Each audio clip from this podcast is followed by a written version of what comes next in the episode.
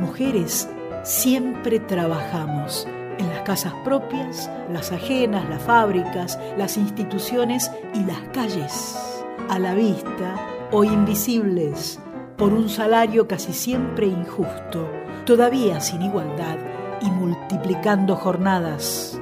Se dijo, por derecha y por izquierda, que nos estaba destinado el hogar, que la crianza era cumplir con el instinto doméstica la felicidad asegurada.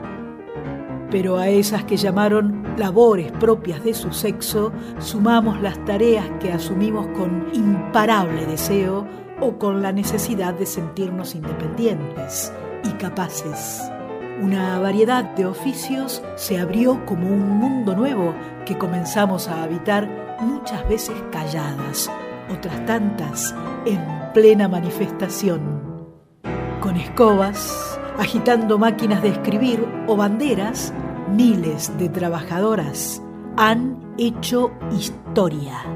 Es hora de darles voz en esta primera serie para comenzar a explorar alguno de los tantos trabajos posibles. Estás por escuchar Oficios Varias.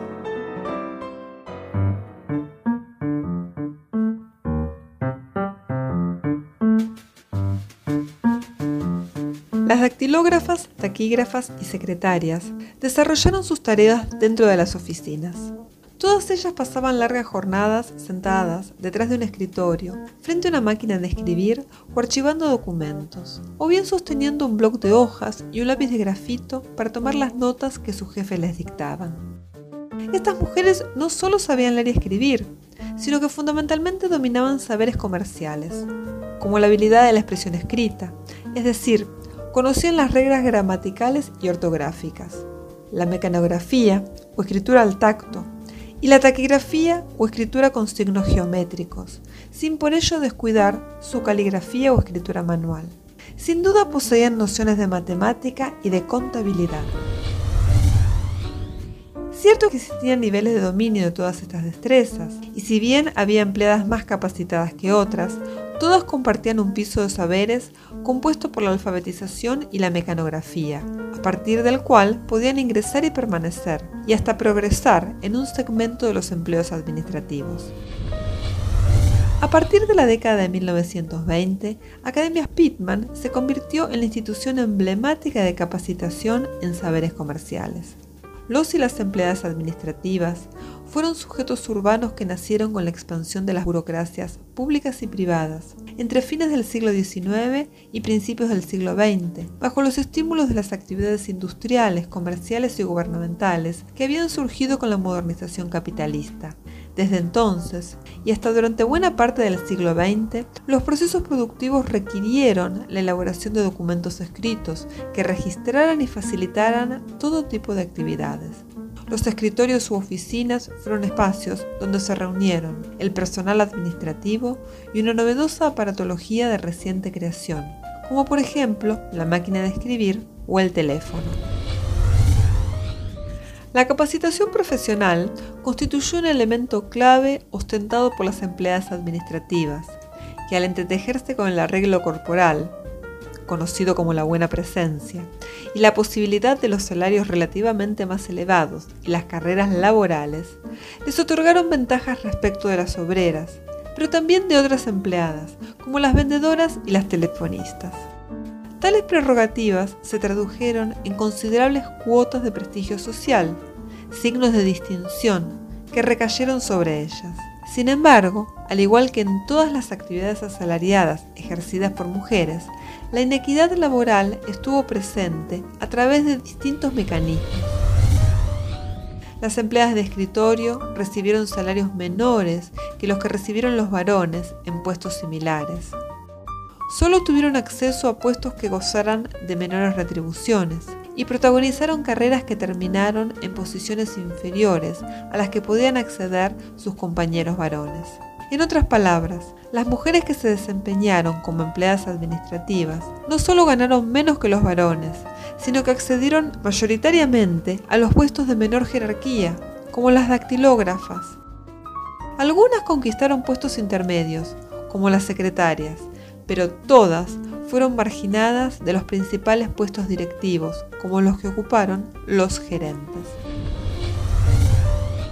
Las ocupaciones de dactilógrafa, taquígrafa dactilógrafa y secretaria se feminizaron debido a un fabuloso incremento de la demanda de mujeres que estuvo vinculada a la expansión de las actividades comerciales y administrativas, en especial las del sector privado. Sin embargo, muchas concepciones ponderaron las capacidades de las mujeres para la realización de las tareas administrativas como una prolongación de sus inherentes cualidades domésticas y maternales, devaluando así sus aprendizajes profesionales, así como también asignaron a la participación femenina asalariada un carácter excepcional vinculado con la necesidad material y la transitoriedad, es decir, una actividad que se ejercería durante un periodo de sus vidas.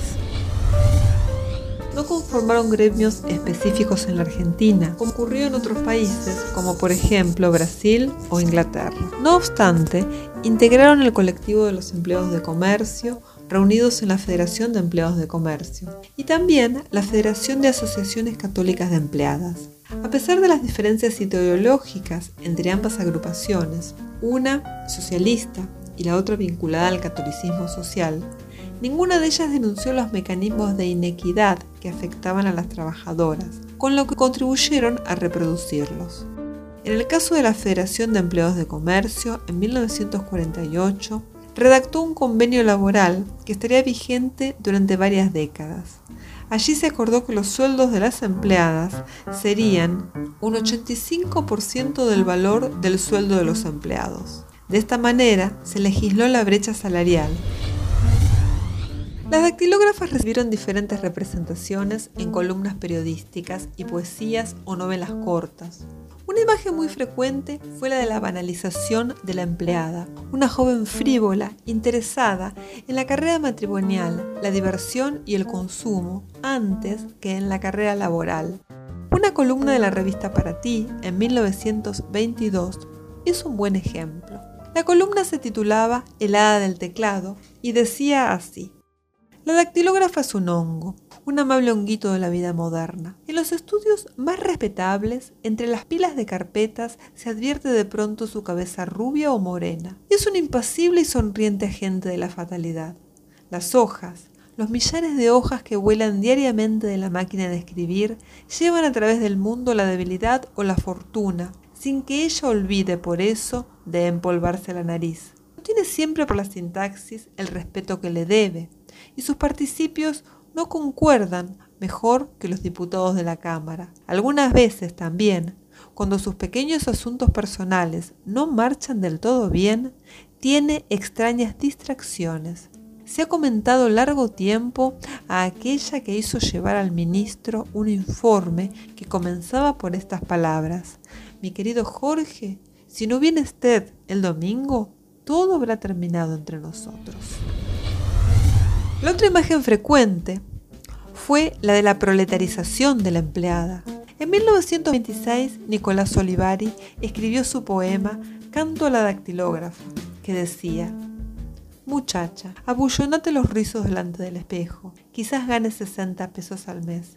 La miseria te obligará a mostrarle el hacha. Escucha este consejo, entregate a un burgués. Y caíste, bien hurra, aleluya. Es muy lógica esa satisfacción tuya. Tu antigua vida ya es una lejanía. Adiós al mostrador, la miserable faena, el suplicio de la máquina, el sufrimiento mudo. Qué bella persona es tu burganzudo. Cara ex dactilógrafa, actualmente prostituta, tu caso es un simple caso de permuta en la bolsa social. Con Graciela Queirolo en investigación y voz y la participación especial de Liliana Daunes.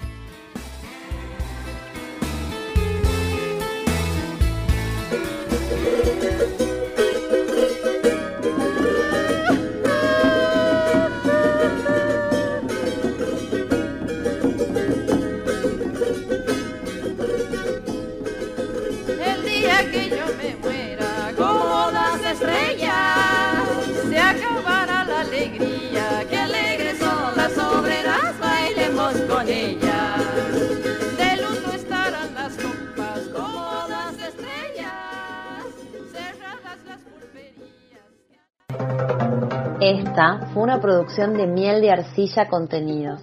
Para saber más de nosotras, búscanos en las redes.